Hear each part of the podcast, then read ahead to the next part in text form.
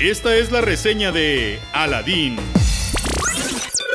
¡Qué pachanga! Yo soy Shaspid y en 1992 salió la versión animada de Aladdin. Y aunque yo solo tenía dos añitos, recuerdo que durante mi infancia en algún momento la vi. Pero siendo sincero, no es como que sea un recuerdo demasiado fresco en mi mente. Ahora en 2019, Disney en su afán por generar más dinero con sus mismas franquicias llegando a nuevas audiencias y atrayendo a los nostálgicos, nos trae la versión live action con Will Smith como el genio. Aprovechándome un poco de mi mala memoria, fui a ver la nueva versión de Aladdin con expectativas raras ya que no esperaba mucho y esperaba todo al mismo tiempo y para mi sorpresa salí gratamente satisfecho. Como todos sabemos, Robin Williams falleció en 2014 y es obviamente inigualable. Él no solo era un gran actor, sino que en general era sumamente talentoso pasando desde sus etapas del stand-up hasta su gran poder dramático. Era un gran improvisador y en la película de Aladdin en 1994 demostró que además podía cantar, ser divertido y hacer voice acting al mismo tiempo. La producción de live action tenía una tarea muy difícil pues todos tenemos en la mente muy clavada la interpretación de Robin Williams. Y no solo eso, sino que tenían que encontrar a alguien que fuera distinto, carismático y actual. Obviamente Will Smith era la opción. El único problema es que era diametralmente distinto a Robin Williams y aunque esto podía ser algo bueno, mucha gente podría verlo como una traición completa a lo que hizo Robin. Aún así, a mi parecer, Will Smith lo hizo impresionante, se lleva toda la película y hasta me atrevería a decir que es más su película que del mismo Aladdin. En cuanto al resto del cast, la verdad es que no destacan mucho, pero en su gran mayoría lo hacen bien. Tomemos en cuenta que en esta ocasión se hizo un casting abierto al público, cosa que casi nunca se hace, lo cual provocó que viéramos a actores menos experimentados o con aires distintos a lo que estamos acostumbrados. Creo yo que fue una buena decisión, pues esto hizo que todo se sintiera más fresco en general. Obviamente no puedo hablar del cast sin quejarme de Jafar, pues aunque en un principio me gustó la idea de tener a un Jafar joven e incluso más guapo que el protagonista, pues esto además mostraría que las apariencias engañan y que la gente guapa no siempre es buena y viceversa. Pero creo que el mensaje se perdió y acabó pareciendo más un movimiento clásico de telenovela chafa. El actor carecía completamente de carisma e intención y bueno, Jafar es de los mejores villanos que tiene Disney. En la versión animada solo con verlo te causaba miedo y repulsión. Desconfiabas de él y obviamente tenía bastante edad en comparación con Aladdin. Aquí pues más bien parecía que era un tipo X de la misma edad de Aladdin que quería ser rico y poderoso y ya, lo cual tiene sentido porque es joven pero no causaba nada. Jamás se siente como villano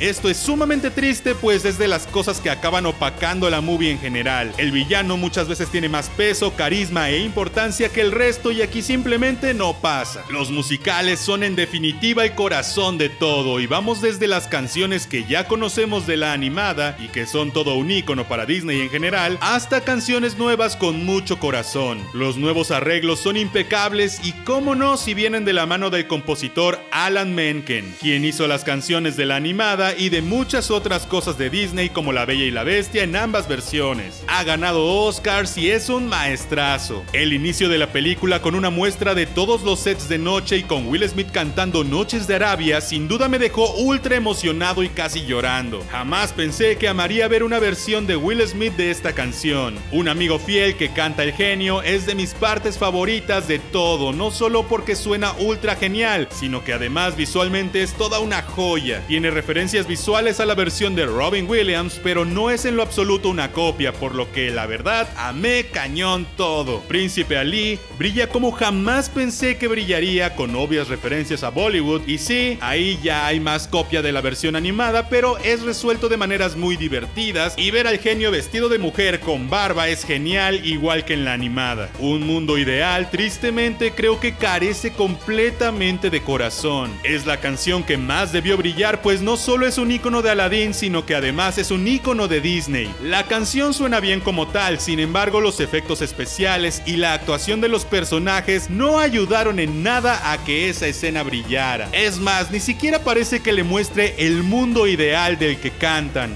No se ve un viaje por el mundo, se ve más como una vuelta a la colonia y es una gran decepción ese número y esa escena. Por otro lado, hay una nueva canción cantada por Jasmine llamada Speechless con muchísimo empoderamiento femenino y que ocurre en su imaginación en un momento completamente anticlimático. La verdad, amo cuando hay empoderamiento femenino, pero incluso eso debe saberse cuándo y dónde ponerlo. Y es que debe estar bien acomodado en el guion y no solo meterlo a la fuerza y a ver si se ve bien. Digo, ella comienza a cantar en un momento en el que todo se está viendo difícil y unos guardias la comienzan a agarrar y pues es de los musicales más forzados que he visto en mi vida. Miren que soy fan de High School Musical, pero no inventen. Además, ella vive en Arabia en quién sabe qué año y es la princesa. Creo que el mensaje y el musical en cámara lenta en su imaginación donde nadie la escucha estuvo mega fuera de lugar. Eso sí, al final tenemos una escena super Bollywood con todos bailando y cantando y pues no tiene mucho sentido, pero está bastante cool y divierte. La comedia con Will Smith es lo mejor que hemos visto en mucho tiempo, Will Smith siempre cae bien y creo que fue la mejor elección. Sigo pensando que es un poco fuerte que sea un hombre afroamericano interpretando a un esclavo que cumple deseos, pero igual me encanta. Los efectos especiales en general me gustaron, pero sí había momentos como en un mundo ideal donde se notaba demasiado el green screen y hacía que todo se viera exageradamente falso. Hubiera amado un poco más de carisma en el tigre Raja, pero estuvo bien suficiente supongo, sobre todo considerando que al ser una versión más aterrizada, dentro de lo que cabe fuera de la magia, hicieron que los animales fueran más animalosos, como Yago, que sí se comunicaba pero no dejaba de ser solo un loro y hablar como un loro y parecía que no tenía conciencia de lo que decía, pero al mismo tiempo tenía mucha conciencia de lo que decía. El director Guy Ritchie lo hizo espectacular y horrible al mismo tiempo y no sé cómo lo logró. Algunos sets se notaban pequeños y en general la ciudad sí parecía que eran como tres cuadras, aunque cuando hacían tomas abiertas se veía increíble. Pero sí me hacía sentir un poco de claustrofobia en algunos momentos, por así decirlo. Por otro lado, a veces la fotografía tomaba decisiones extrañas como sus tomas en cámara lenta que iban de lento a rápido, que en algunos momentos estaban geniales y en otros estaban muy raros. El primer acto sentí, y no creo ser el único, que estaba un tanto lento. En sí me estaba comenzando a aburrir por el ritmo que llevaba, pero en cuanto aparece el genio, todo se acelera, se vuelve hasta un tanto frenético y mejora muchísimo. Obvio, la dinámica de la película más acelerada, pues es 2019, todo es más rápido, incluso el tempo de las canciones es rápido. Sin embargo, a pesar de ello, la película es más larga que la animada por las cosas que se le agregaron que a mi parecer aportan lo necesario,